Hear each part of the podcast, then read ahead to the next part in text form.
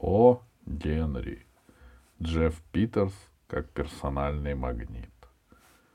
Джефф Питерс делал деньги самыми разнообразными способами.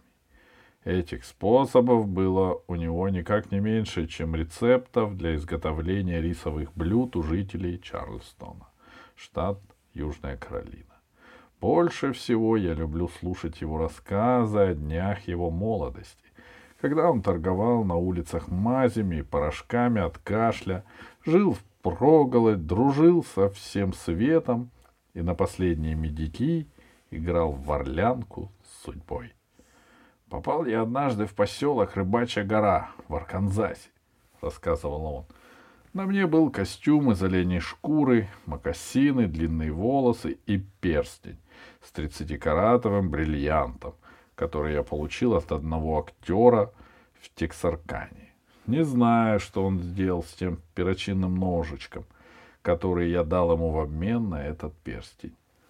В то время я был доктор Вов Ху, знаменитый китайский целитель. В руках у меня не было ничего, кроме великолепного снадобья — настойки для воскрешения больных. Настойка состояла из живительных трав, случайно открытых, красавицей Таквала, супругой вождя племени Чокто. Красавица собирала зелень для украшения национального блюда — вареной собаки, ежедневно подаваемой во время пляски на празднестве кукурузы, и наткнулась на эту траву. В городке, где я был перед этим, дела шли неважно. У меня осталось всего пять долларов. Прибыв на рыбачью гору, я пошел в аптеку, и там мне дали взаймы шесть дюжин восьми унцевых стеклянок с пробками. И тететки и нужные припасы были у меня в чемоданы. Жизнь снова казалась мне прекрасной, когда я достал себе в гостинице номер, где из крана текла вода, и бутылки с настойкой для воскрешения больных — дюжинами стали выстраиваться передо мной на столе. Шарлатанство? Нет, сэр. В стеклянках была не только вода. К ней я примешивал хинина на 2 доллара, да на 10 центов анилиновой краски. Много лет спустя, когда я снова проезжал по тем местам, люди просили меня дать им еще порцию этого снадобья. В тот же вечер я нанял тележку и открыл торговлю на главной улице. Рыбачья гора, хоть и называлась горой, не была расположена, была расположена в болотистой малярийной местности, и я поставил диагноз, что населению как раз не хватает легочно-сердечной и противозолотушной микстуры. Настойка разбиралась так шибко, как мясные бутерброды на вегетарианском обеде. Я уже продал две дюжины склянок по 50 центов за штуку, как вдруг почувствовал, что кто-то тянет меня за фалдой. Я знал, что это значит. Быстро спустившись с тележки, я сунул пять долларов в руку субъекту с немецкой серебряной звездой на груди. «Констебль», — говорю я, — «какой прекрасный вечер!» А он спрашивает, Имеется ли у вас городской патент на право продажи этой нелегальной бурды, которую вы из любезности зовете лекарством? Получили ли вы бумагу от города?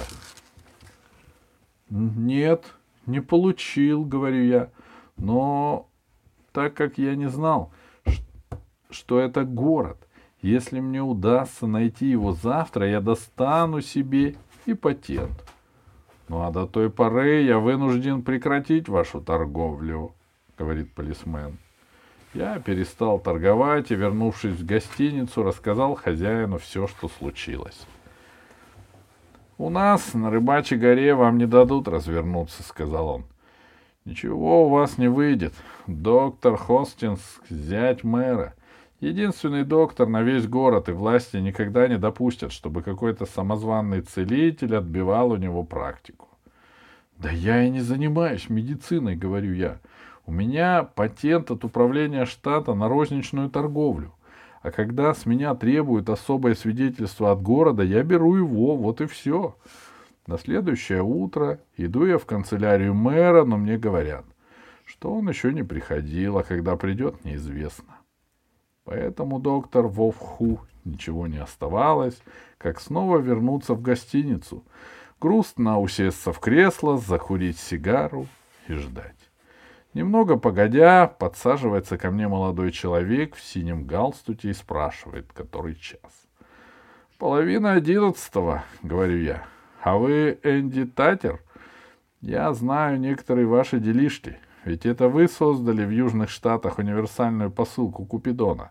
Погодите-ка, что в ней было? Да-да, бручальный перстень с чилийским бриллиантом, кольцо для венча- венчания, машинка для растирания картофеля, склянка успокоительных капель и портрет Дороти Вернон. Все за 50 центов. Энди был польщен, что я помню его. Это был талантливый уличный жулик, и, что важнее всего, он уважал свое ремесло и довольствовался тремястами процентами чистой прибыли.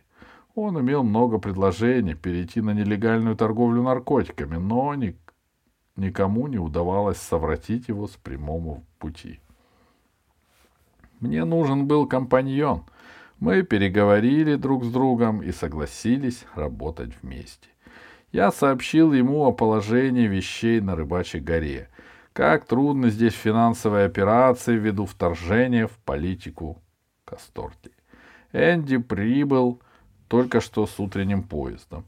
У него у самого дела были не блестящие, и он намеревался открыть в этом городе публичную подписку для сбора пожертвований на постройку нового броненосца в городе Эврика Спринц. Было о чем потолковать, и мы вышли на крыльцо. На следующее утро в одиннадцать, когда я сидел в номере, один-одинешенек, является ко мне какой-то дядя Том и просит, чтобы доктор пожаловал на квартиру к суде Бэнксу, который, как выяснилось, и был мэром. Он тяжело захворал. «Я не доктор», — говорю я. «Почему вы не позовете доктора?»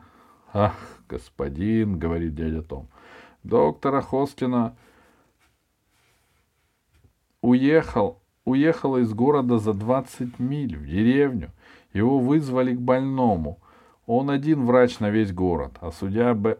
судья Бэнкса очень плох, плоха. Он послал меня, пожалуйста, идите к нему, он очень, очень просит. Как человек человеку, я, пожалуй, пойду. Я смотрю его, как человек человека, говорю я, кладя в карман флакон настойки для воскрешения больных. И направляюсь в гору к особняку мэра. Отличный дом, лучший в городе, мансарда, прекрасная крыша и две чугунные собаки на лужайке. Мэр Бэнкса в постели. Из-под одеяла торчат только ботинбарды да кончики ног. Он издает такие утробные звуки, что будь это в Сан-Франциско, все подумали бы, что землетрясение, и кинулись бы спасаться в парке. У кровати стоит молодой человек, держит кружку воды. «Доктор», — говорит мэр, — «я ужасно болен, помираю. Не можете ли вы мне помочь?» «Мистер мэр», — говорю я, — «я не могу назвать себя подлинным учеником С. Ку-Лапа. Я никогда не изучал в университете медицинских наук и пришел к вам просто как человек к человеку посмотреть, чем я могу помочь. Я глубоко признателен вам, отвечает больной. Доктор Вов Ху — это мой племянник, мистер Бидл.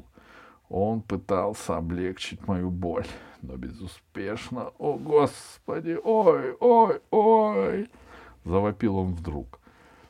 Я кланяюсь мистеру Бидлу, подсаживаюсь к кровати и щупаю пульс у больного.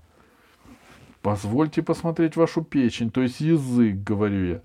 Затем поднимаю ему вети и долго вглядываюсь в зрачки.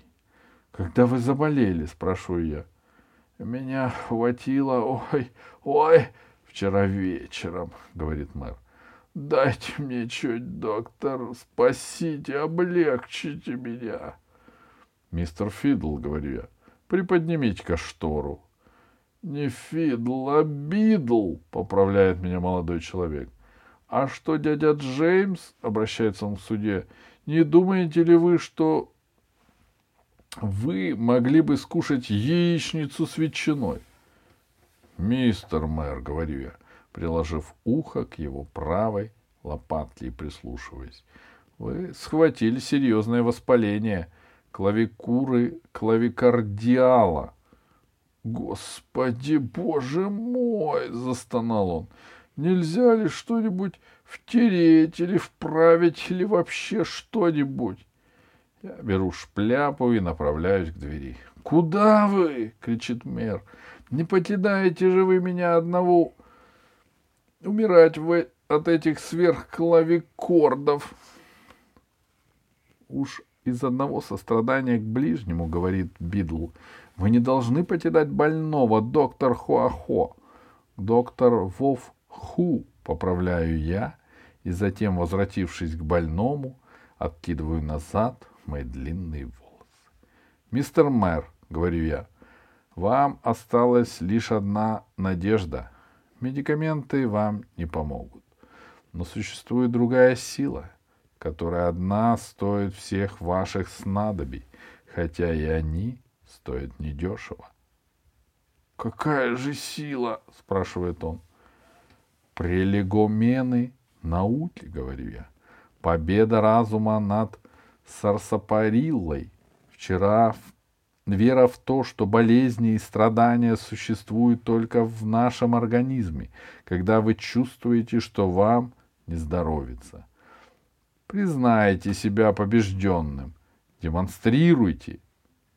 О каких это параферналиях вы говорите, доктор? спрашивает мэр. Уж не социалист ли вы? Я говорю о великой доктрине психического финансирования, о просвещенном методе подсознательного лечения абсурда и менингита внушением на расстоянии, об удивительном комнатном спорте, известном под названием персонального магнетизма. — И вы можете это проделать, доктор? — спрашивает мэр. — Я один из единых синедрионов и явных монголов внутреннего храма, говорю я. Хром хромы начинают говорить, а слепые ходить, как только я сделаю пасы. Я медиум, колоратурный гипнотизер и спиртуозный контролер человеческой души. На последних сеансах Ван Арбори покойный председатель уксусно-горького общества мог только при моем посе... посредстве возвращаться на землю для бесед со своей сестрой Джейн. Правда, в настоящее время я, как вы знаете, продаю с лекарства для бледных, для бедных и не занимаюсь магнетическими практиками, так как не хочу уничтожать свое искусство слишком низкой оплатой. Много ли возьмешь с бедноты? Возьметесь ли вы вылечить гипнотизмом меня? Спрашивает мэр. Послушайте, говорю я, Везде, где я бываю, я встречаю затруднения с медицинскими обществами. Я не занимаюсь практикой, но для спасения вашей жизни я, пожалуй, применю к вам психический метод. Если вы, как мэр, посмотрите сквозь пальцы на отсутствие у меня разрешения. «Разумеется», — говорит он, — «только начинайте скорее, доктор, а то я снова чувствую жестокие приступы боли». Мой гонорар 250 долларов, говорю я. Излечение гарантирую в два сеанса. Хорошо, говорит мэр, заплачу. Полагаю, что моя жизнь стоит этих денег. Я присел у кровати и стал смотреть на него в упор. Теперь, сказал я, отвлетите ваше внимание от вашей болезни. Вы здоровы. У вас нет ни сердца, ни ключицы, ни лопатки, ни мозгов, ничего. Вы не испытываете боли. Признайтесь, что вы ошиблись, считая себя больным, ну а теперь вы Не правда ли? Чувствуете, что боль, которой у вас никогда не бывало, постепенно уходит от вас? Да, доктор, черт возьми, мне и в самом деле стало как будто легче, говорит мэр. Пожалуйста, продолжайте врать, что я будто бы здоров, и будто бы у меня нет этой опухоли в левом боку. Я уверен, что еще немного, и меня можно будет приподнять с постели и дать мне колбасы с гречишной булкой. Я сделал еще несколько пасов. Ну, говорю я, теперь воспалительное состояние прошло. Правая лопасть переделия уменьшилась, вас клонит ко сну. Ваши глаза слипаются. Ход болезни временно прерван. Теперь вы спите.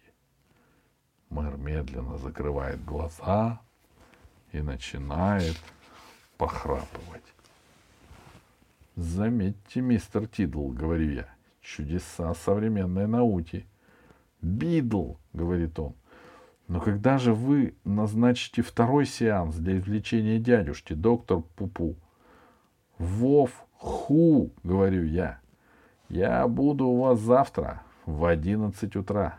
Когда он проснется, дайте ему восемь капель скипидара и три фунта бифштекса. Всего хорошего. На следующее утро я пришел в назначенное время. Ну что, мистер Ридл, — сказал я, как только он ввел меня в спальню. — Каково самочувствие вашего дядюшки?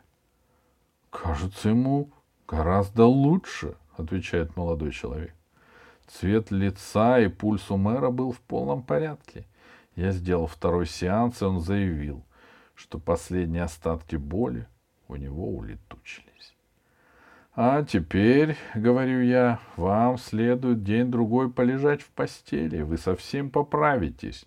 Ваше счастье, что я очутился здесь, на вашей рыбачьей горе, мистер мэр, так как никакие средства, известные в корнокопее и употребляемые официальной медициной, не могли бы вас спасти. Теперь же когда медицинская ошибка обнаружена, когда доказано, что ваша боль — самообман, поговорим о более веселых материях. Например, о гонораре в 250 долларов. Только, пожалуйста, без чеков. Я с такой же неохотой расписываюсь на обороте чека, как и на его лицевой стороне. «Нет, нет, у меня наличные», — говорит мэр, доставая из-под подушки бумажник. Он отсчитывает пять бумажек по 50 долларов и держит их в руке. «Билл», — говорит он, — «возьмите расписку». Я пишу расписку, и мэр отдает мне деньги. Я тщательно прячу их во внутренний карман.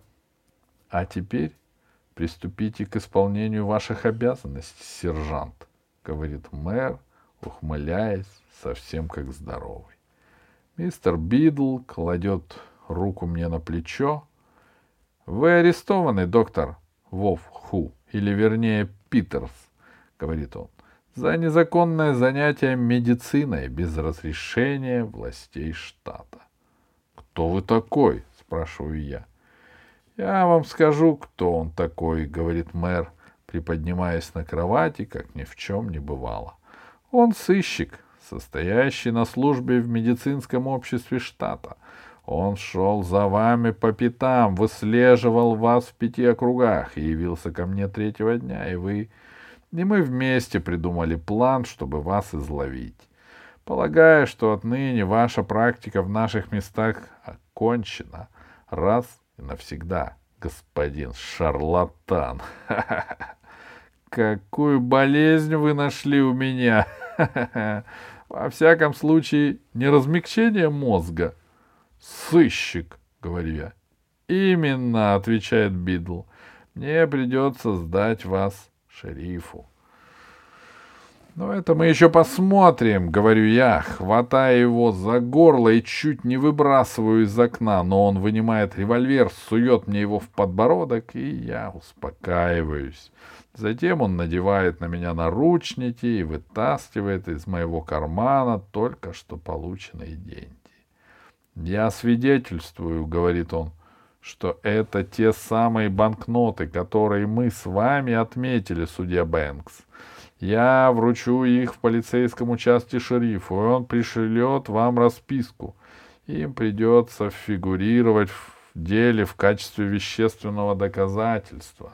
— Ладно, мистер Бидл, — говорит мэр. — А теперь, доктор Вовху, продолжай, продолжает он обращаться, обращаясь ко мне, — почему вы не воспользуетесь своим магнетизмом и не бросите с себя кандалы? — Пойдемте, сержант, — говорю я с достоинством. — Нечего делать, надо покориться судьбе а затем, оборачиваясь